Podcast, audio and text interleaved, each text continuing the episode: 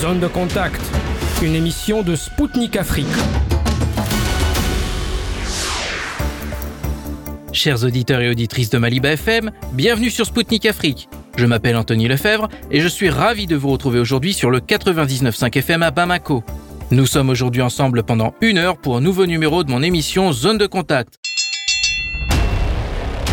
Au programme de notre émission, le Mali qui suspend la délivrance de visas aux ressortissants français, une fonctionnaire européenne qui assume que les sanctions européennes contre le Niger favorisent la famine et le manque de médicaments, et la Russie qui livrera bientôt gratuitement jusqu'à 50 000 tonnes de céréales à six pays africains.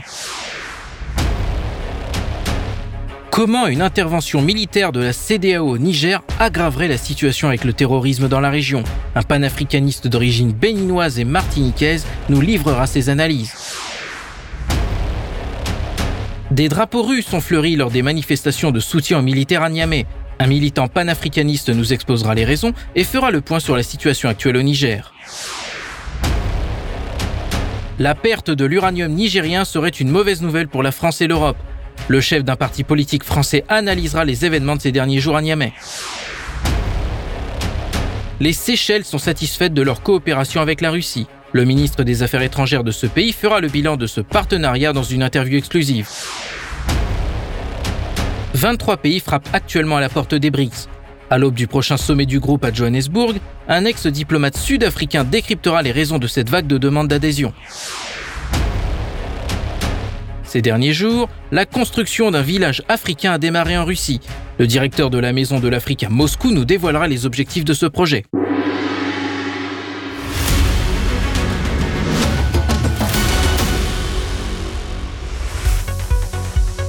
Le Mali a appliqué le principe de réciprocité. Le ministère malien des Affaires étrangères et de la coopération internationale a annoncé sur les réseaux sociaux avoir pris la décision de suspendre la délivrance de visas aux citoyens français. Cette restriction sera appliquée par les services diplomatiques et consulaires du Mali en France, et ce jusqu'à nouvel ordre. La diplomatie malienne a en outre exprimé son étonnement de découvrir dans la presse que le ministère français de l'Europe et des Affaires étrangères avait classé le Mali en zone rouge pour de supposées fortes tensions régionales. Concrètement, le Quai d'Orsay déconseille à ses ressortissants de se déplacer dans ce pays. Pour rappel, les services de l'ambassade de France à Bamako ont pris la décision de suspendre la délivrance des visas et de fermer le centre de visa et le centre d'appel Capago. Suite à cela, Bamako a appliqué le principe de réciprocité. Favoriser la famine et le manque de médicaments. Voilà la stratégie macabre approuvée par l'envoyé de l'Union européenne au Sahel, Emanuela Del Rey, dans un média italien concernant le Niger. La diplomate italienne a déclaré sans vergogne, à la publication Transalpine, que les sanctions contre le Niger commencent à avoir un effet. Selon elle, il n'y a pas assez de médicaments, de nourriture et d'électricité au Niger. Madame Del Rey a ajouté que si l'UE voulait que les militaires au pouvoir s'affaiblissent, Bruxelles devrait poursuivre le régime de sanctions contre ce pays. Pour la diplomate, l'UE soutient la démarche de la CDAO qui vise à faire pression sur les nouveaux dirigeants du Niger. Concernant l'éventuelle intervention militaire dans le pays, elle a estimé que la légitimité de ce recours à la force faisait actuellement l'objet de débats aussi bien à Bruxelles qu'au sein de la CDAO. Pour rappel, un ultimatum de la CDAO du 30 juillet donnait une semaine au Conseil national de sauvegarde de la patrie pour le rétablissement de l'ordre au Niger et la reprise du pouvoir par le président déchu Mohamed Bazoum. Le cas échéant, l'organisation avait menacé d'une intervention militaire au Niger. Moscou va prochainement livrer des céréales à titre gratuit à six pays africains. Le ministre russe de l'Agriculture, Dmitri Patrouchev, a déclaré que les volumes de livraison sont compris entre 25 000 à 50 000 tonnes. Les modalités sont actuellement en cours d'élaboration. Il a ajouté que ces livraisons seront effectuées dans un avenir proche. Le ministre a fait savoir que la Russie continuera d'être un partenaire fiable pour les pays amicaux dans la fourniture non seulement de céréales, mais aussi de denrées alimentaires en général. Pour rappel, cette déclaration intervient quelques jours après la promesse du président russe Vladimir Poutine pendant le sommet Russie-Afrique fin juillet à Saint-Pétersbourg. M. Poutine avait alors déclaré que la Russie était prête de livrer gratuitement au Burkina Faso, au Zimbabwe, au Mali, à la Somalie, à la République centrafricaine et à l'Érythrée de 25 000 à 50 000 tonnes de céréales dans les 3 ou 4 prochains mois.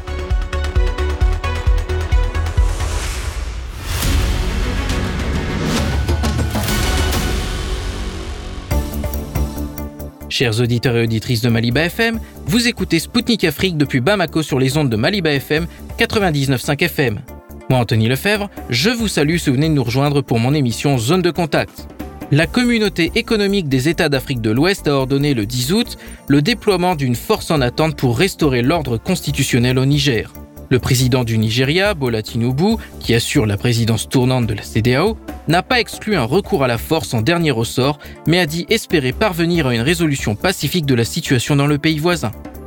Une intervention militaire ne serait pas sans conséquence pour toute la région du Sahel, touchée par le terrorisme. Si les armées des pays de la CDAO, au lieu de combattre les terroristes, se rendent au Niger, la situation pourrait devenir catastrophique. Au micro de Spoutnik Afrique, Hamzat Boukari Yabara, historien, écrivain et militant panafricaniste d'origine béninoise et martiniquaise, analyse les risques d'une éventuelle intervention militaire pour la région et l'ensemble du continent. Écoutons-le. quels sont les risques d'une intervention de la CDAO pour la région et l'Afrique en général, compte tenu de la position du Mali et du Burkina Faso sur cette question? Alors, la particularité de la CDAO, c'est qu'elle était vue comme une organisation qui fonctionne du point de vue euh, de l'intégration, du point de vue euh, de la libre circulation, euh, du point de vue de la proximité et de la cohésion culturelle des peuples, qui dans bien des cas se retrouvent dans plusieurs pays. Donc il y a des populations Haoussa qu'on trouve au Niger et au Nigeria, et c'est valable pour d'autres pays et d'autres populations. Donc le risque, c'est de euh, déclencher à la fois des guerres civiles et des guerres entre États, euh, sachant que la particularité des conflits africains, c'est qu'ils n'opposent pas ou qu'ils n'opposent plus des États à d'autres États. Or, en cas d'intervention de la CDAO, en tout cas de ce qu'il reste de la CDAO, eh bien, le fait que le Mali et le Burkina Faso euh, annoncent qu'ils se battront du côté du Niger contre les autres États de la CDAO ben, laisse planer le doute à la fois d'une guerre inter-État et en même temps de risque de guerre civile euh, à l'intérieur de certains pays. donc, évidemment, les trois pays concernés, mais également le Nigeria, qui est un pays à l'équilibre géopolitique assez fragile. Donc, il y a un risque d'embrasement euh, de toute l'Afrique de l'Ouest. Et euh, ce qui touche l'Afrique de l'Ouest euh, ben, impacte également le, reste du continent africain. Et donc ça retarderait un certain nombre de, projets ou de visions de développement portés notamment par l'Union africaine. Et ça réintroduirait l'Afrique au cœur d'une crise qui peut être continentale, voire mondiale, puisque derrière les acteurs africains, on a les, États-Unis et la France qui poussent à une intervention euh, militaire et euh, le Burkina Faso, le Mali, voire le Niger, qui ont clairement dit qu'ils sont en train de se tourner vers la Russie comme partenaire militaire. Donc là, on entrerait dans quelque chose qui euh, dépasserait les enjeux régionaux, continentaux, et qui aurait des conséquences sur l'ordre sur l'ordre international. La région du Sahel, évidemment, fait face à des problèmes de terrorisme ces dernières années, et avec l'éventualité d'une intervention de la CDAO, euh, est-ce que cela n'aurait-il pas un impact négatif sur la lutte contre le terrorisme? Ben, L'intervention militaire de la CDAO, si elle avait lieu, aurait forcément un impact euh, négatif euh, dans la lutte contre le terrorisme, puisque elle diminuerait les forces disponibles pour lutter contre la menace terroriste. elle désarticulerait probablement les armées, des pays du Sahel et elle obligerait aussi les armées des pays côtiers à être davantage présentes au niveau du Sahel et pas forcément pour lutter contre les menaces terroristes. Donc on a du mal à voir comment euh, une guerre opposant des, des militaires euh, ivoiriens, nigérians, sénégalais à des militaires maliens, burkinabés, nigériens euh, pourrait déboucher sur quelque chose de constructif permettant à ces différentes armées de s'unir contre la menace terroriste. Donc ça ressemble vraiment à comment dire, une décision suicidaire par rapport aux enjeux de la lutte contre le terrorisme. La vice-secrétaire d'État américaine par intérim, Victoria Nuland, qu'on ne présente plus, s'est entretenue avec les militaires au pouvoir au Niger. Mais il semble que ces discussions aient surtout consisté en des menaces de la part des États-Unis. Washington veut-il vraiment régler la situation selon vous? Parce que la pratique des dernières décennies montre qu'il est plus souvent favorable aux États-Unis de maintenir de manière artificielle l'instabilité. Alors, les États-Unis ont une capacité à s'accommoder de régimes militaires, de régimes putschistes, dès lors que leurs intérêts stratégiques sont, euh, menacés. donc la manière dont ils incitent ou pas au retour à la démocratie est assez est assez relative. Mais du point de vue de l'image, du point de vue de la communication, il ne peut faire autrement que de réclamer euh, le retour à l'ordre constitutionnel. Donc ça peut être des pressions sur les militaires pour qu'ils euh, réhabilitent euh, le président renversé ou alors qu'ils accélèrent dans des élections, de nouvelles élections, donc un retour à l'ordre constitutionnel. ça peut être également une demande ou une, une, pression en termes de, de partenariat qui va se jouer sur justement la, la fin de l'aide euh, en échange d'une transition, d'une orientation qui euh, préservera les intérêts américains. Euh, donc, à mon sens, pour les États-Unis, il s'agit juste de voir dans quelle mesure cette situation-là peut, d'une certaine manière, à la fois reconfigurer leurs intérêts qui sont réels au Niger et en même temps permettre peut-être de s'adapter aux comment dire aux différents paysages politiques que l'on voit sur le continent africain, notamment en Afrique de l'Ouest, avec l'arrivée euh, de militaires au pouvoir, en sachant que un certain nombre de ces militaires qui arrivent au pouvoir ont parfois aussi été formés euh, aux États-Unis, notamment dans des euh, formations sur tout ce qui relève de la gouvernance et des droits de l'homme. Donc il y a à la fois un enjeu militaire, mais aussi un enjeu politique et sécuritaire. Est-ce qu'il existe une position commune entre les membres de la CDAO Alors en l'état actuel, il n'y a pas de position commune affirmée. Euh, parce que chaque dirigeant est euh, tenu également par euh, les comment dire par les prérogatives nationales. L'idée d'engager notamment une option militaire nécessite que chaque État soit en mesure de mobiliser et donc qu'il y ait quand même une, un débat national. Et ce n'est pas évident dans des pays où, comme au Nigeria ou même au Bénin, on a un rôle important des, autorités traditionnelles, par exemple. Euh, du côté du Sénégal et de la Côte d'Ivoire, on est sur euh, l'application de mécanismes euh, propres à la CDAO. Donc les deux dirigeants ont annoncé qu'ils soutiendraient une intervention militaire.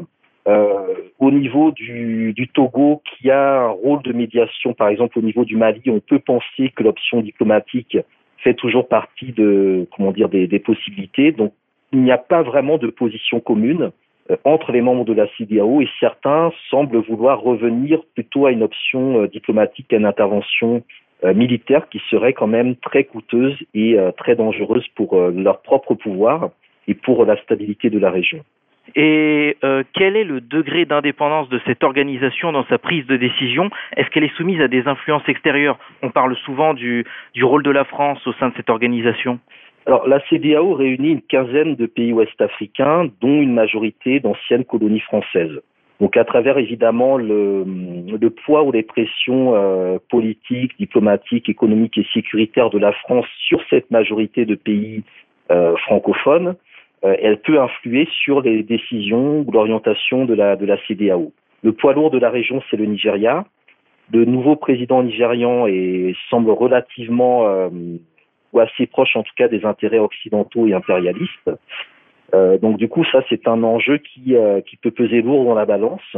Euh, maintenant, la CDAO n'est le résultat que de l'action, de la détermination des, dirigeants des États qui la composent. Donc si ces dirigeants-là sont liés à d'autres intérêts, euh, généralement cela aura des conséquences sur le fonctionnement de la CDAO.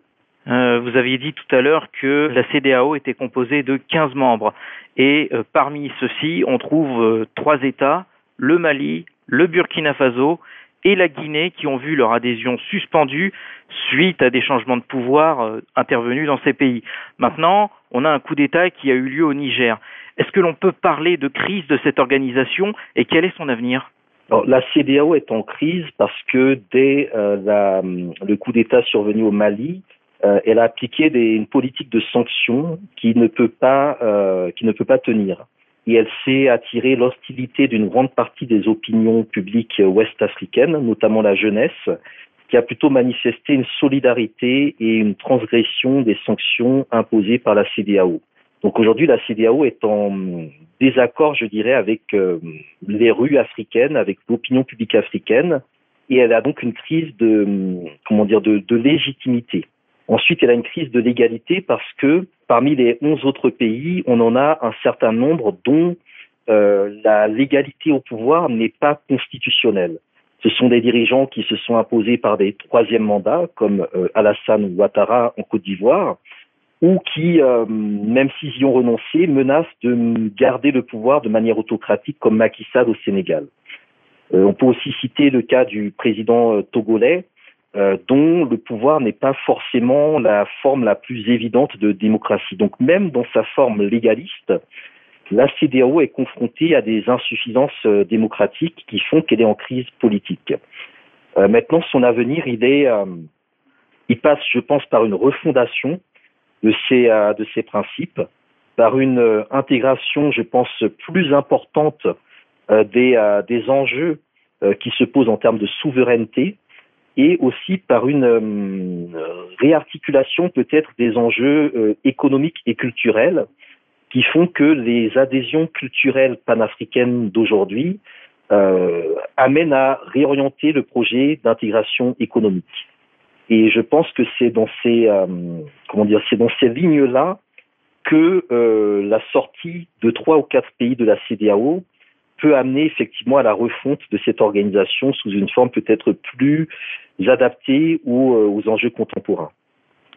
Alors je vais terminer sur euh, cette question. Les organisations régionales et sous-régionales africaines ont pour la plupart été créées dans une situation géopolitique et économique très différente de la réalité actuelle. De nombreux experts estiment qu'elles auraient dû, par exemple, s'engager plus activement auprès des BRICS, dont la croissance, pour rappel, ces dernières années, a sérieusement modifié l'équilibre des pouvoirs dans le monde. Que pensez-vous de cette idée? Alors, je pense que c'est une idée euh, intéressante. Maintenant, il y a déjà eu des, comment dire, des rapprochements, soit entre la CDAO en tant qu'entité et les BRICS, euh, soit entre des, États individuels, je pense notamment au Nigeria, qui euh, se sont rapprochés de la dynamique des BRICS euh, en intégrant notamment une autre dynamique qui était celle des MINT, c'est-à-dire le, Mexique, l'Inde, le Nigeria et le troisième pays qui m'échappe, et, dans l'idée de se rapprocher de cette, dynamique de recherche d'un nouvel ordre multipolaire. Donc je pense que euh, une CDAO avec une diplomatie, euh, comment dire, unifiée euh, serait en mesure effectivement de travailler un rapprochement géostratégique avec les BRICS, de penser la question de la monnaie de la CDAO dans une optique d'intégrer la banque de développement des BRICS. la question également sécuritaire peut être aussi un axe qui là amènerait davantage à se tourner sur la Russie. Euh, la dimension culturelle peut se trouver au niveau euh, du Brésil, la dimension technologique au niveau de l'Inde, la dimension économique avec la Chine et la dimension politique en rattachant euh, le cas de la CDAO avec l'Afrique du Sud. L'un des enjeux, c'est qu'il y a à l'échelle du continent africain une concurrence entre le Nigeria et l'Afrique du Sud. Et donc du coup, on a euh, dans ces recompositions-là un certain nombre de questions sur le leadership continental qui sera exercé. L'Afrique du Sud n'intervient pas tellement dans la géopolitique ouest-africaine qui est du domaine du Nigeria. Donc on voit bien que ce qui est en train de se passer aujourd'hui au niveau de la CDAO peut avoir un impact quant à la question du leadership continental. Et c'est de là aussi que peuvent apparaître, je dirais, des options de rapprochement, soit de pays individuels, soit de groupes de pays euh, vis-à-vis euh, des BRICS aujourd'hui. Mais à mon sens, euh, cette perspective-là devrait se préciser peut-être lors du prochain sommet des BRICS en Afrique du Sud, mais en tout cas dans les années à venir. C'était Hamzat Boukari Yabara, historien, écrivain et militant panafricaniste d'origine béninoise et martiniquaise pour Sputnik Afrique. Il a analysé la situation actuelle concernant la CDAO et mis en avant les conséquences pour la région d'une éventuelle intervention militaire au Niger.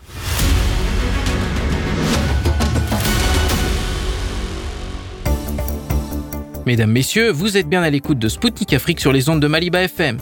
Bienvenue à vous si vous venez de nous rejoindre. Des drapeaux russes ont fleuri dans les manifestations au Niger en soutien aux militaires qui ont pris le pouvoir dans le pays. Pour Spoutnik Afrique, Aruna Naala, secrétaire général du Front révolutionnaire pour la souveraineté de l'Afrique, a décrypté les raisons de ce phénomène. Est-ce que c'est vrai qu'il y a une, si on peut dire, une demande accrue sur les drapeaux russes actuellement? Oui, bien sûr. Je vous dis que nous, euh, en tant qu'acteurs pour, euh, qui œuvrent pour la souveraineté de notre pays, nous avons euh, bien avant ça été acteurs du fait que chaque fois qu'on ait une manifestation, il faut que les drapeaux russes flottent. Et nous avons déjà sollicité. C'est vrai, un tailleur, nous, nous avons celui qui est disponible à chaque fois qu'on ait une déclaration. Nous avons sollicité de sa part, nous lui adressons la couleur des drapeaux russes et nous avons toujours demandé que les drapeaux russes soient confectionnés. Et je vous dis aujourd'hui, même c'est les, détaillants, les vendeurs de, de, de, légumes, vous arrivez à trouver les drapeaux du Niger et des drapeaux russes côte à côte. Je vous dis ça, c'est un témoignage. Ah, très intéressant. Cela veut dire que vous, personnellement, vous avez eu dans vos mains le drapeau russe pendant de telles manifestations Absolument. Bien avant, depuis les années qu'on avait commencé, nous avons toujours été acteurs de ceux qui brandissent les drapeaux russes.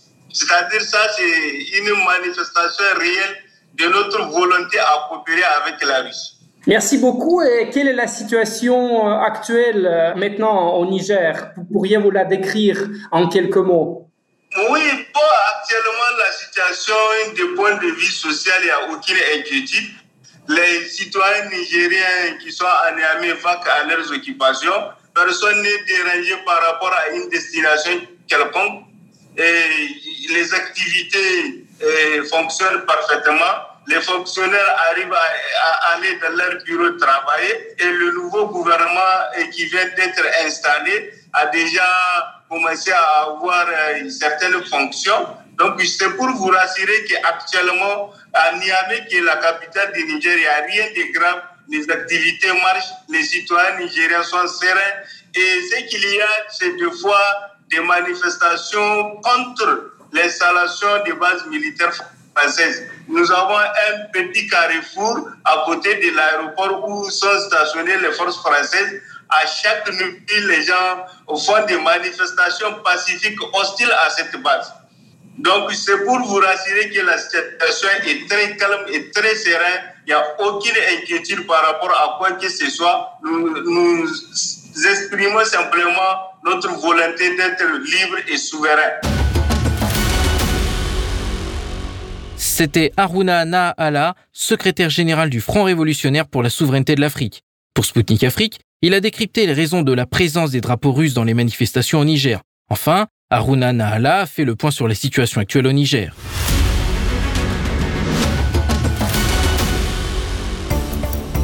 Mesdames, Messieurs, je vous rappelle que vous écoutez Sputnik Afrique sur les ondes de Maliba FM depuis Bamako. Bienvenue à vous si vous venez de régler votre poste de radio sur le 99.5 FM. Suite à la destitution de l'ex-président Mohamed Bazoum au Niger, la question de l'uranium se pose. Ce pays africain est en effet l'un des plus gros producteurs au monde de ce minerai. En cas d'arrêt des livraisons, cela pourrait affecter davantage la souveraineté énergétique des pays européens. Pour rappel, le sabotage des gazoducs Nord Stream en septembre 2022 a eu pour conséquence de priver l'Europe de gaz russe peu cher à travers ses pipelines. Au micro de Spoutnik Afrique, François Asselineau, homme politique français et président du parti politique français UPR, a fait le point sur les conséquences potentielles pour l'Europe de la situation actuelle au Niger. Écoutons-le tout de suite.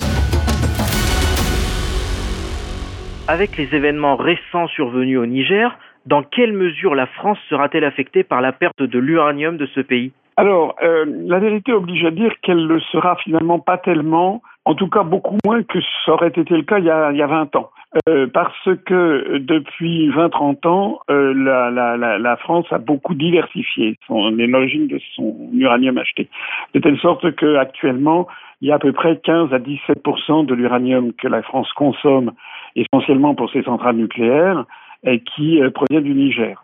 En gros, l'uranium du Niger ne représente plus qu'un sixième de, des, achats. Alors un sixième, c'est pas c'est pas négligeable quand même, hein. mais euh, il faut compter qu'il y a un délai de deux ans à peu près entre l'achat de, de l'uranium sous forme de minerai euh, ensuite, il faut le transporter, le conditionner, le préparer. Alors, je ne suis pas spécialiste, mais enfin, je sais qu'il faut compter à peu près deux ans avant son utilisation dans une centrale nucléaire.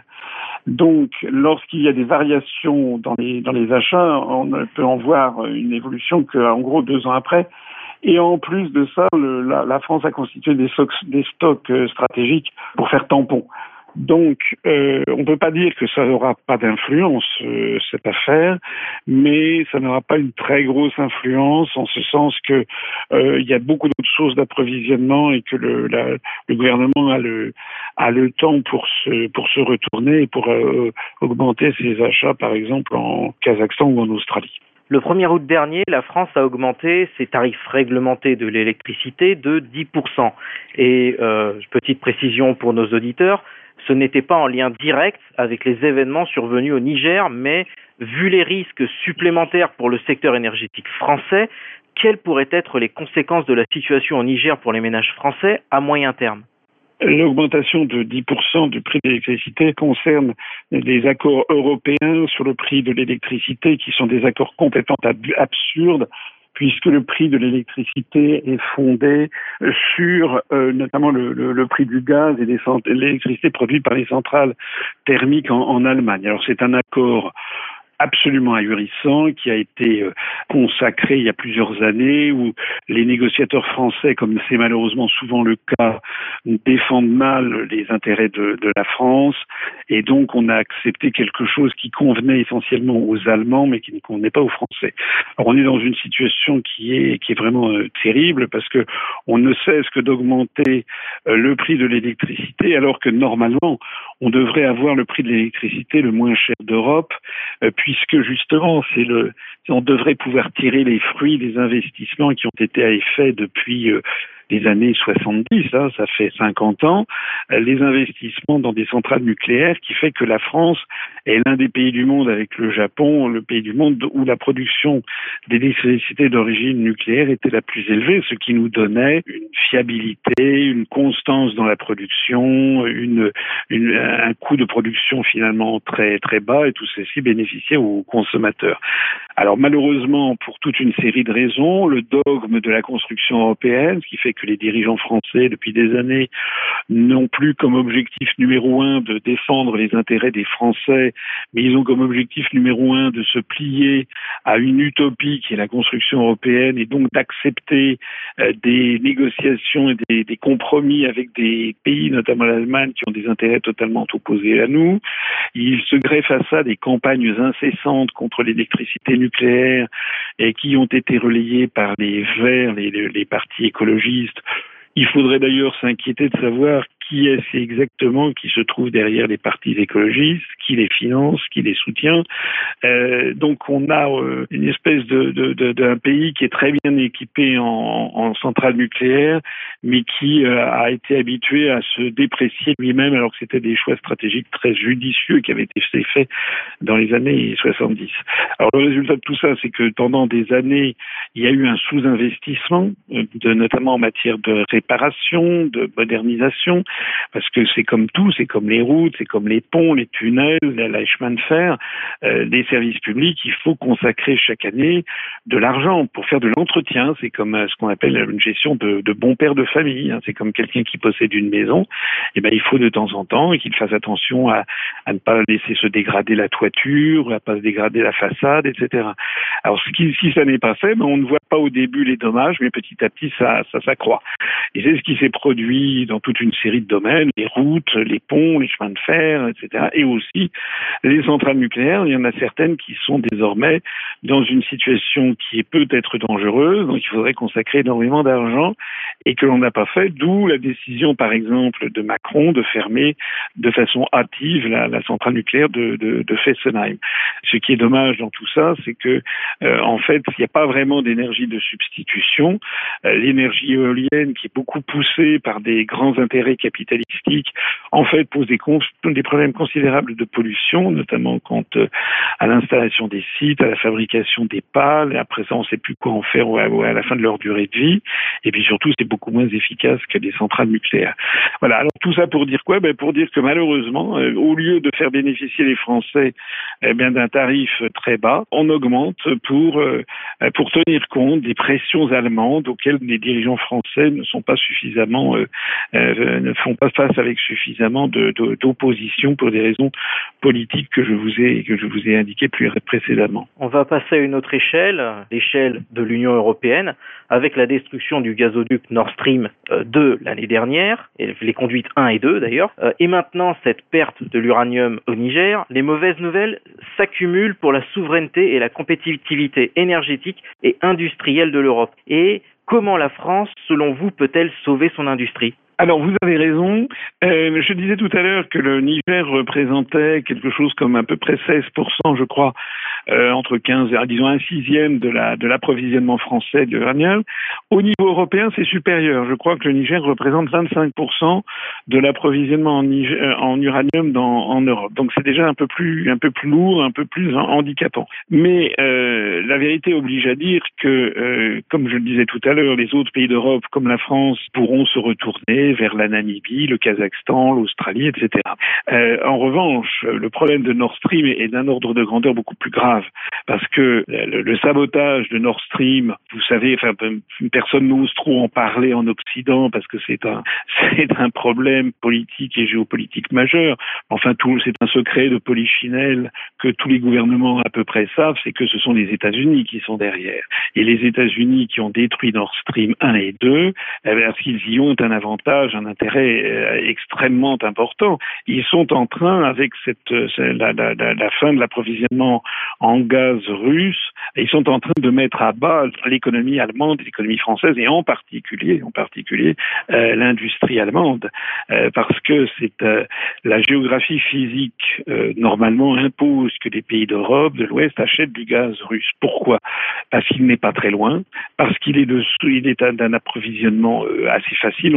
Il, est un gaz d'excellente qualité que l'on trouve assez facilement, euh, qui est euh, fiable. Le gouvernement russe, quels que soient les aléas politiques, a toujours honoré sa signature depuis des années, donc il y avait une sûreté d'approvisionnement complète bon marché, euh, fluide et, et, puis en fait assez proche, à quelques milliers de kilomètres seulement de l'Allemagne, à 3-4 000 kilomètres de, l'Allemagne par des, conduites. Donc normalement, on devrait absolument acheter ce gaz.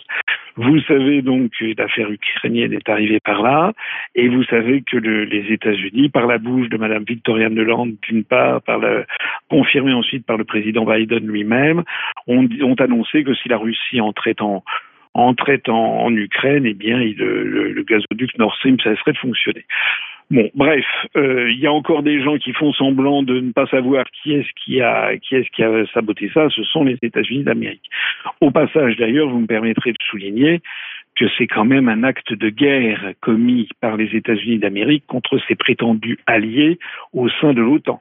Euh, voilà, c'est-à-dire que l'Allemagne, parce que l'Allemagne, la France, l'Autriche et l'Angleterre étaient co-actionnaires de Nord Stream avec la Russie. Vous savez que la Russie a 50%, avait 50% de Nord Stream, euh, l'Autriche 10%, l'Allemagne 20%, la France 10% et l'Angleterre 10%, avec des entreprises, par exemple en, en France.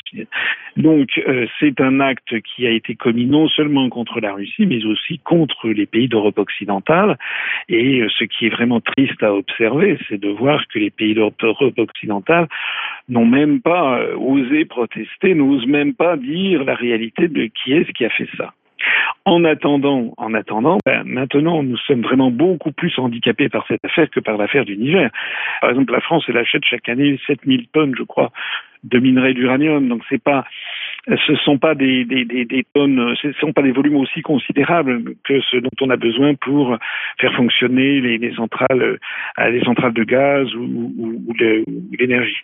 Alors, vous avez vu que la, la que l'économie allemande est en très mauvais état, que beaucoup d'entreprises allemandes sont en train de se délocaliser et d'aller où? Vers aller aux États-Unis, parce que sinon on achète du gaz de schiste euh, venu du fin fond des États-Unis qui est très polluant et que les États-Unis nous vendent extrêmement cher. Et, euh, donc cette affaire est triste parce qu'en fait on assiste à la disparition du colosse industriel allemand Euh, et je note d'ailleurs que l'Allemagne, depuis que Mme Merkel est partie et que c'est Scholz qui l'a remplacée, je dirais que l'Allemagne est presque aussi mal dirigée que, la France. Euh, on n'a pas à la tête de l'Allemagne, le chancelier allemand n'a pas, n'a pas la, les qualités que devrait avoir un véritable homme d'État qui devrait taper du poing sur la table sur cette affaire de, Nord Stream. Voilà. Alors évidemment, les, consommateurs ben, sont en bout de ligne. Euh, ils, ils pâtissent à la fois de l'augmentation du prix de l'électricité dont on parlait avec votre question préalable, mais ils sont également victimes euh, ben, de l'appauvrissement qui découle de tout ça, parce que lorsque vous avez des entreprises qui se délocalisent, euh, ça fait une augmentation du chômage, ça fait une perte de création de richesse dans le pays concerné, et l'on assiste euh, en Allemagne comme en France à une non seulement une montée de la grande pauvreté qui reste encore heureusement marginale, mais qui monte, mais en assistant en plus à une baisse qui est encore limitée, mais qui commence à être sensible du niveau de vie des classes moyennes. Et ça, c'est un phénomène qui est très très important et très grave politiquement, parce que la grande pauvreté des, marginaux, si vous avez 5-10% de la population, c'est évidemment triste, mais ça ne change pas les équilibres politiques d'une société. Si en revanche vous avez euh, 40, 50, 60% de la population des classes moyennes qui d'un seul coup commence à s'appauvrir, là ça change. Et, je pense que l'ensemble le, de l'Europe occidentale de façon générale, l'Allemagne et la France en particulier, euh, s'orientent vers une crise politique tout à fait majeure à cause de, de ces questions. C'était François Asselineau, homme politique français et président du parti politique français UPR pour Spoutnik Afrique. Il a fait le point sur les conséquences d'une potentielle fin de la livraison d'uranium nigérien à destination de la France et de l'Europe. Selon lui, la souveraineté énergétique et industrielle de l'Europe pourrait être touchée si une telle décision était prise par Niamey.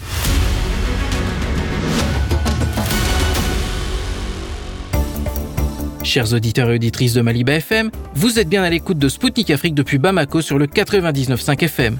Moi, Anthony Lefebvre, présentateur de l'émission Zone de Contact, je vous souhaite la bienvenue. Prenons tout de suite la direction des Seychelles. L'archipel, connu pour être une place touristique de premier ordre, coopère avec la Russie. Les relations diplomatiques entre les deux pays ont été établies le 30 juin 1976 et sont traditionnellement amicales. Ce partenariat s'est développé principalement dans les domaines politiques, économiques, militaires et culturels. Lors du sommet Russie-Afrique de Saint-Pétersbourg, le ministre des Affaires étrangères des Seychelles, Sylvestre Radegonde, nous a accordé une interview exclusive. Il a notamment fait le bilan des relations entre son archipel et la Russie. Monsieur le ministre, comment voyez-vous le rôle du continent africain dans une architecture mondiale multipolaire Il va de soi que les pays du Sud, et l'Afrique en fait partie, ont rejeté l'unipolarité depuis un certain temps et je pense que nous allons vers la multipolarité. Je pense que c'est une évidence. Il est de plus en plus souligné qu'aucune entité, aucun pouvoir ne doit avoir d'emprise sur le reste. L'Afrique, dans son partenariat avec le monde, veut avoir la capacité de porter un engagement plus multipolaire. Le président Vavel Ramkalawan a déclaré que les Seychelles restaient une nation souveraine non alignée et qu'elle ne suivrait pas l'exemple des pays qui imposent des sanctions à la Russie. Comment évaluez-vous l'utilisation des sanctions dans le contexte actuel? Peut-on dire que les sanctions sont devenues un outil de néocolonialisme? Je peux parler de ce qui concerne les Seychelles. Nous avons maintenu notre position, nous sommes un pays non aligné. Nous l'avons été depuis l'indépendance. Mais le non-alignement ne signifie pas s'enfoncer la tête dans le sable et bloquer tout le reste. Nous prenons simplement nos décisions sur la base de notre liberté et de notre indépendance. Vous avez parlé des sanctions. Chacun a son propre point de vue. Nous ne sommes pas toujours convaincus. Et je ne parle pas ici d'un pays en particulier, à l'exception d'un pays que je pourrais peut-être citer, à savoir Cuba. Quand vous regardez Cuba et les sanctions imposées depuis de nombreuses années, qu'ont-elles vraiment apporté à part plus de difficultés pour la population locale, les gens normaux? Concernant les sanctions prises par l'Occident ou par qui que ce soit d'autre, nous décidons donc par nous-mêmes. Les Seychelles, et je tiens à le souligner, respectent les lois et les règlements. Nous respectons les décisions prises par les Nations Unies et par personne d'autre. D'accord. Le président sud-africain a invité les chefs d'État de tous les pays africains à assister au sommet des BRICS que son pays accueillera en août. Comment les Seychelles envisagent-elles leur interaction avec ce groupe? Écoutez, pour ce qui est de ce sommet particulier auquel le président sud-africain a invité les Seychelles, nous n'avons pas encore beaucoup d'informations à ce sujet. Quel rôle particulier les Seychelles et d'autres États africains vont-ils jouer, si j'ai bien compris, au dernier jour du sommet? S'agira-t-il de nous informer de la décision du sommet? S'agira-t-il d'une sorte de discussion a posteriori? Nous n'en savons rien. Mais il est certain que les BRICS en tant que groupe sont intéressants. S'il s'agit de faire contrepoids, les Seychelles joueront leur rôle dans les discussions en faisant des suggestions de leur propre point de vue en tant que petit État insulaire d'Afrique. Monsieur Radgonde, les Seychelles sont le plus petit pays d'Afrique, comme vous venez de le noter. Mais elles ont le PIB par habitant le plus élevé de tout le continent. Quel est le secret de votre réussite dans ce domaine? Uh, Je ne pense pas que ce soit un secret. Je pense que pour qu'un pays puisse prospérer, se développer et progresser, il faut de la stabilité. Ce que nous avons, c'est la stabilité. Nous avons des dirigeants qui ont une vision claire de la direction à prendre. Et nous sommes une petite communauté insulaire, une démocratie prospère où les gens peuvent participer aux décisions, en particulier aux grandes décisions nationales. Ils participent, ils donnent leur avis, et ensuite nous avons un gouvernement qui va de l'avant et le met en œuvre. Mais aussi, une autre chose est qu'au fil des ans, les Seychelles ont été aidées dans leurs efforts de développement. Et nous sommes connus pour avoir fait un usage judicieux de toutes les aides que nous avons reçues. Donc, tout cela combiné donne la réponse à votre question. Oui, je pense que beaucoup de nations du continent africain pourraient apprendre des Seychelles. En 2021, la Russie s'est classée parmi les premiers pays en termes d'arrivée de touristes aux Seychelles avec 32 000 personnes. Quelles sont les mesures prises pour encourager le tourisme en provenance de Russie? Vous avez raison, je veux dire que la Russie est passée d'un marché secondaire avant le Covid à un marché source numéro 3 aujourd'hui, ce qui est très important. Derrière la France et l'Allemagne, qui sont traditionnellement nos principaux marchés. D'où vient ce succès? Je veux dire que nous, les Seychelles, avons eu de la chance en raison de notre petite taille et de la taille de notre population. Avec le Covid, nous avons suivi ce que la science nous disait. Nous avons vacciné autant de personnes que possible. En mars 2021, quand tous les autres fermaient, nous avons décidé d'ouvrir. Et je dois dire que la compagnie russe Aeroflot a immédiatement commencé à proposer des vols. Quatre vols par semaine vers les Seychelles, et les Russes ont commencé à venir en avion. Aujourd'hui, pour des raisons évidentes, Aeroflot a réduit ses vols à deux par semaine. Ils volent à 90% de leur capacité. Je viens d'avoir des discussions avec eux, ainsi qu'avec le ministre du Développement économique, ici présent, afin d'envisager la possibilité d'augmenter les vols, car le marché russe, je vous le dis, est très, très lucratif pour nous. Aux Seychelles, nous ne pratiquons pas le tourisme de masse. Nous ciblons les touristes qui dépensent beaucoup et qui ont peu d'impact. La Russie est l'un des marchés qui, selon nous, nous aideront à atteindre cet objectif. Absolument. Espérons que les discussions que vous avez eues seront fructueuses. Les cartes Visa et Mastercard émises en Russie ne fonctionnent plus à l'étranger. Cependant, la Russie est en train de développer son propre système de paiement MIR. Votre pays envisagerait-il de s'y connecter pour attirer plus de touristes? C'est une question difficile, parce que, comme vous le savez peut-être, toutes les banques aux Seychelles sont privées. Et bien sûr, les banques des Seychelles ont besoin de banques correspondantes à l'étranger, et vous savez où elles se trouvent. C'est donc difficile. Ce n'est pas quelque chose que le gouvernement pourrait imposer à qui que ce soit. Pour l'instant, la plupart des Russes, qui ne possèdent pas de carte de crédit émise par l'une des banques acceptées ou reconnues, règlent leurs factures et leurs dépenses en espèces. Il semble donc que cette situation perdurera pendant un certain temps. Mais je ne peux pas me prononcer, vous donner une position du gouvernement sur la question de ces cartes émises par les autorités russes. Ce n'est pas à nous d'ordonner aux banques de les reconnaître et de les accepter. En 2021, le volume des échanges commerciaux entre la Russie et les Seychelles était assez modeste, avec 3,3 millions de dollars. Le ministère russe du développement économique travaille au développement du commerce avec les pays africains. Quels sont, selon vous, les domaines les plus prometteurs pour y parvenir? Les Seychelles sont un petit pays de 115 îles. La superficie totale est légèrement supérieure à 450 km. Imaginez un peu. Avec une population d'environ 100 000 habitants, les possibilités d'investissement dans un petit pays sont donc limitées. Cela dit, des Russes ont investi aux Seychelles et continuent de le faire principalement dans l'industrie du tourisme. Il ne faut pas oublier non plus, comme je l'ai déjà mentionné, que les visiteurs russes qui viennent, nous les incluons dans les chiffres du commerce. Donc en termes de possibilités, oui, il y a d'autres possibilités d'investissement aux Seychelles, le tourisme étant l'une d'entre elles. Il y a aussi la pêche, nous sommes entourés par 1,5 million de kilomètres carrés d'océans riches en poissons. Les possibilités existent. L'ancien président de la République des Seychelles a évoqué les possibilités d'établir des liens avec la Russie dans différents domaines, notamment la formation professionnelle du personnel. Comment voyez-vous les perspectives d'une telle coopération? Dans quel domaine l'enseignement russe est-il demandé par les étudiants? La Russie, si je remonte jusqu'à l'époque de l'URSS, c'est traditionnellement une relation chaleureuse au fil des ans. Beaucoup ont été formés ici. En fait, la Russie a fabriqué un vice-président des Seychelles.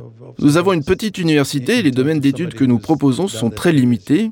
Il s'ensuit donc que la plupart de nos étudiants au niveau post-secondaire, dans l'enseignement supérieur, doivent être envoyés à l'étranger. Et à l'heure actuelle, nous les envoyons, je pense, un peu partout dans le monde entier, c'est peut-être en Malaisie qu'ils sont les plus nombreux à l'heure actuelle.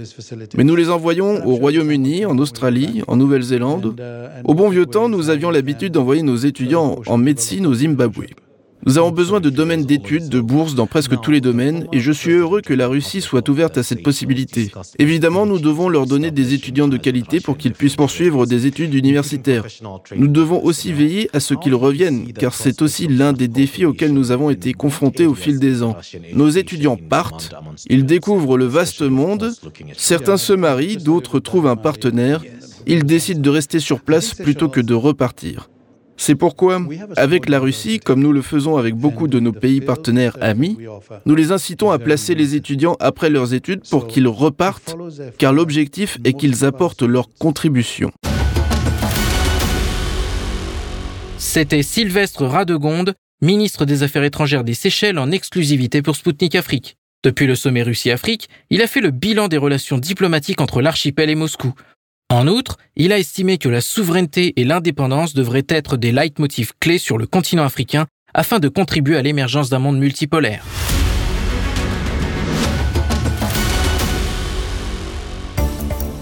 Mesdames, Messieurs, je vous rappelle que vous écoutez Spoutnik Afrique sur les ondes de Maliba FM. Bienvenue à vous si vous venez nous rejoindre depuis Bamako sur le 99.5 FM. Le sommet des BRICS de Johannesburg approche à grands pas. Cet événement diplomatique majeur de cette année 2023 est très attendu par beaucoup d'États. La chef de la diplomatie sud-africaine, Naledi Pandor, a déclaré que 23 États, dont plusieurs pays africains, ont déposé une demande pour adhérer au groupe des 5. Pour rappel, les BRICS sont composés du Brésil, de la Russie, de l'Inde, de la Chine et de l'Afrique du Sud.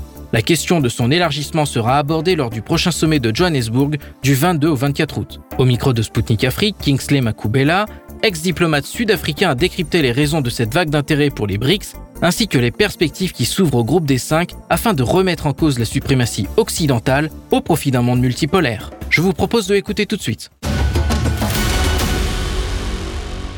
Monsieur Makubela, parmi les sujets qui devraient figurer à l'ordre du jour du 15e sommet des BRICS, figure celui de l'élargissement du groupe. Selon des responsables sud-africains, cette expansion pourrait marquer des changements significatifs dans l'ordre mondial, Comment l'expansion des BRICS influencerait-elle le système international? L'expansion prévue des BRICS est un sujet qui doit être abordé lors du sommet. Le sommet va en discuter, il va devoir prendre une décision à ce sujet.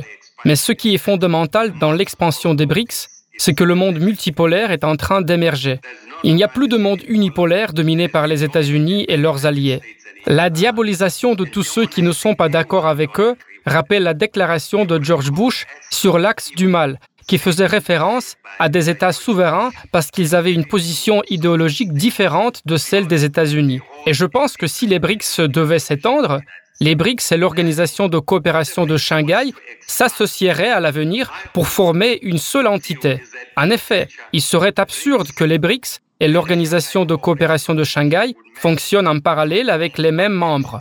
L'Organisation de coopération de Shanghai dispose d'un secrétariat et est une organisation internationale établie, contrairement aux BRICS.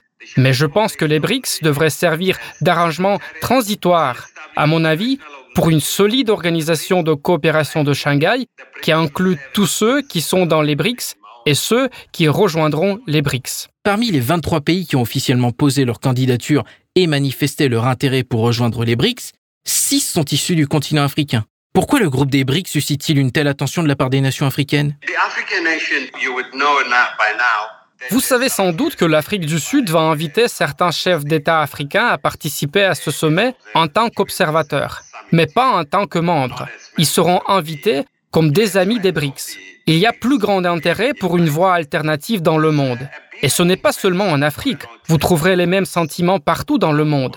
Les Saoudiens veulent adhérer, les Argentins veulent adhérer, les Mexicains veulent adhérer. Il y a donc un attrait général pour les BRICS parce qu'ils offrent une alternative. Mais ce qui est fondamental, c'est que les BRICS ont créé la Banque des BRICS et que l'idée est maintenant de s'éloigner de la dollarisation des économies et d'envisager des monnaies alternatives. Et ce n'est pas seulement mon avis, c'est aussi celui des économistes américains qui disent que la plus grande erreur commise par les administrations des États-Unis successives a été de faire du dollar une arme. Maintenant, cette devise n'attire plus personne et les gens recherchent une alternative. Les BRICS fournissent la plateforme pour ce type d'interaction économique importante. J'espère que ce sommet prendra une décision en ce sens. C'est la raison pour laquelle ces peuples veulent adhérer. Ce n'est rien d'autre, c'est à cause des avantages économiques et de l'abandon de la domination du dollar. Je veux dire que les Américains ont imprimé environ 120 milliards de dollars par mois et que le dollar n'est soutenu par rien. Les gens sont donc vraiment à la recherche d'une alternative. Un certain nombre d'observateurs ont noté que l'Occident se sentait menacé par les réalisations des BRICS et leur éventuel élargissement. Que pensez-vous de cette théorie? L'Occident est terrifié par les BRICS parce qu'il a dominé l'économie, le social, le sport et d'autres sphères. Et maintenant, l'émergence des BRICS et en particulier les discussions possibles autour des activités sportives entre les membres des BRICS lui envoient un message effrayant. C'est tellement triste de regarder des sports et de voir de très bons athlètes russes qui ne sont pas autorisés à écrire quoi que ce soit pour dire qu'ils sont russes. C'est comme si la Russie n'existait pas. Ce sont des questions qui rendent les gens terrifiés à l'idée qu'ils pourraient être les prochains à être ciblés de la même manière que la Russie l'a été. Et l'Occident est terrifié à l'idée d'un BRICS cohésif qui crée les conditions fondamentales de la politique, du sport, des activités économiques et sociales et de l'interaction qui seront basées sur le respect mutuel. Cette peur est due au fait que l'hégémonie de l'Occident, et en particulier celle des États-Unis, est en train de s'estomper. C'est la raison pour laquelle elle suscite les plus grandes craintes. Ces derniers mois, de nombreux hauts fonctionnaires de l'administration américaine se sont rendus en Afrique pour tenter de persuader les Africains de se ranger de leur côté. Alors où nous parlons, un conflit fait rage au Niger. Les Américains ont commencé à discuter avec les militaires. Ils ne parlent même pas à l'Union africaine, car conformément aux décisions prises par le Conseil de sécurité, les organismes régionaux sont responsables de la paix, de l'instauration de la paix dans leur propre région. C'est pourquoi les Américains font ce qu'ils veulent. Et c'est de là que vient le grand défi. Et c'est pourquoi l'appel aux BRICS par tout le monde et la peur bien sûr de l'Occident, qui est en train de perdre la main dans certains de ces pays. Ils se souviennent que certains parmi eux possèdent des ressources minérales stratégiques et que la perte de ces ressources est leur cauchemar. C'était Kingsley Makubela, ex-diplomate sud-africain pour Sputnik Afrique. Il a décrypté les raisons du succès des BRICS qui fait face à une vague de demandes d'adhésion. Il a en outre évoqué l'idée d'une fusion des BRICS avec l'Organisation de coopération de Shanghai, qui, selon lui, pourrait être une bonne idée d'expansion.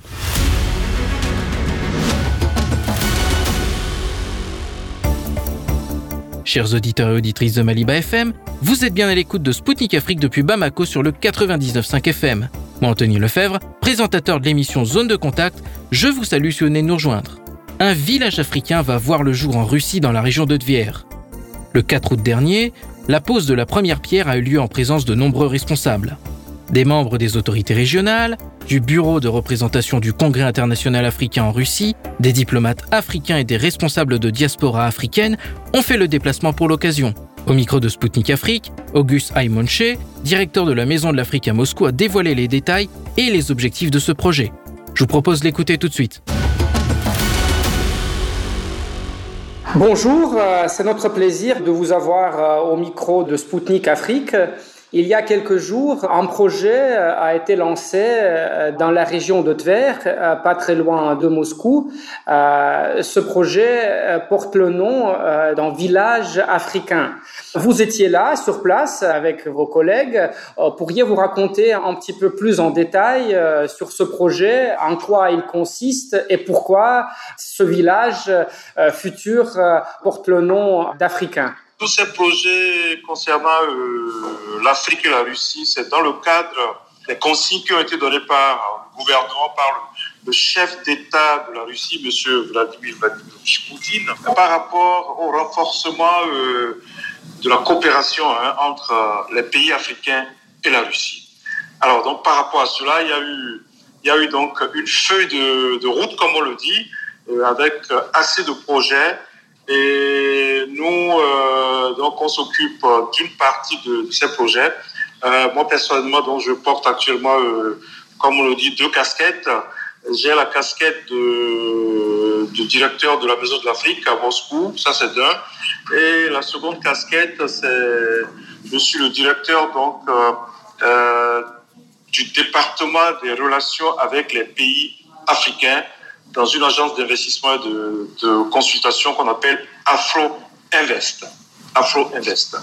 Alors, euh, concernant donc le, village euh, africain de, la région de Tver, euh, qu'on a, disons, on a donc posé la première pierre il y a quelques jours à, Tver, et le village le, le village s'appelle pardon Borieci. Donc c'est un village qui a une superficie assez, assez vaste, hein. pas, le village, mais euh, la, portion qu'on nous a nous a léguée pour ce projet, euh, c'est une portion de, de 300 euh, hectares. 300 hectares. Donc, imaginez-vous un instant ce que ça peut être. Alors, donc, on aura, dans un intervalle de, de 5 ans, si je ne me trompe pas, on aura à inaugurer, à construire dans l'ordre de 30, 30 sites, 30 villages africains euh, en fédération de Russie. Alors, qu'est-ce que ça signifie? Parce que beaucoup de gens se font assez de confusion. Hein Alors, donc, c'est tout juste, euh, c'est des villages qui vont être euh, créés pour la promotion de l'Afrique en Russie, d'accord? C'est pour la promotion de l'Afrique en Russie. Alors, euh, c'est des centres touristiques où la majeure partie de, de nos compatriotes russes euh, auront une, idée à peu près de, ce qu'est l'Afrique, de ce qu'est l'Africain, de la gastronomie donc africaine, et pourquoi pas aussi de tout ce qui est euh, safari. Euh, donc on amène, comme on le dit, un petit morceau hein, de, de l'ambiance africaine euh, sur la terre russe à travers ces villages africains qui, qui se créent actuellement. Voilà. Et donc, si on prend le nom de village, est-ce que ces villageois africains qui pourraient s'y installer, est-ce qu'ils vont mener des activités liées à l'agriculture? Est-ce que c'est envisageable de voir un jour quelques cultures agroalimentaires purement africaines poussées sur le sol russe? Ça fait partie, je le répète encore, de, de tout ce programme d'action. Alors, on ne dira pas que c'est des villageois en ce, en ce large terme, en ce large sens du terme. Euh, c'est des communes euh, d'Africains, d'accord C'est des communes d'Africains euh, qui vont séjourner dans ces villages-là. C'est des centres touristiques, vous voyez, donc il peut y avoir de, de petits hôtels, il peut y avoir, je le répète encore, de la bonne gastronomie, des restaurants, et aussi euh, des portions vont être léguées pour, pour des, des cultures africaines. Alors, euh, je le répète encore, ici, on va être, euh, comme on le dit, convoité au problème du climat. Hein. Le climat africain et le climat russe, c'est pas la même chose. Alors, l'été, d'accord, mais en hiver, c'est pratiquement autre chose ici. Donc, il y a des, cultures qui ne vont pas résister aux conditions climatiques russes. Mais, je le répète encore, c'est un projet d'envergure il y a un travail qui se fait dans ce sens. Et si tout va bien, donc dans ces villages-là, euh, on aura euh, en majeure partie euh, tout ce qui est euh, africain pour la promotion de l'Afrique en Russie, d'accord? Donc c'est des restaurants, c'est des sites agricoles avec des cultures africaines, bon, qui, qui, doivent qui doivent être adaptées hein, aux conditions climatiques de la Russie, d'accord? Alors c'est des les étudiants qui vont aussi euh, apprendre beaucoup de choses sur ces sites-là. Par exemple, le site de, de Tver qu'on a inauguré tout dernièrement. Alors, donc, il y a, y a une, il y a une petite usine de, de fabrication de fromage, d'accord? Une usine de fabrication de fromage euh, où les gens vont aussi apprendre à, à, déguster tout ce qui est fromage russe ici en Afrique euh, et aussi avec des échanges avec avec les Africains. Donc c'est tout un, travail d'échange pour que euh, les Russes puissent mieux connaître les, Africains et surtout l'Afrique puisse mieux connaître la Russie. Parce que je le dis souvent dans mes interviews que euh, malgré le fait euh, qu'on soit en train de, de, se battre pour la promotion de, de l'Afrique en Russie et de, de, la Russie en Afrique, il y a un problème de manque d'information. Ouais, donc, on est obligé de, de, créer ce genre de projets, assez de projets pour que l'Africain et le Russe puissent mieux se connaître à travers la culture, à travers l'éducation, à travers le sport. C'était Auguste Aymonche, directeur de la Maison de l'Afrique à Moscou pour Spoutnik Afrique.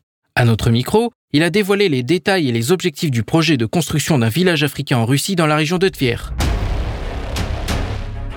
Chers auditeurs et auditrices de Maliba FM, Spoutnik Afrique, c'est tout pour aujourd'hui. Le moment est venu de rendre l'antenne à Maliba FM.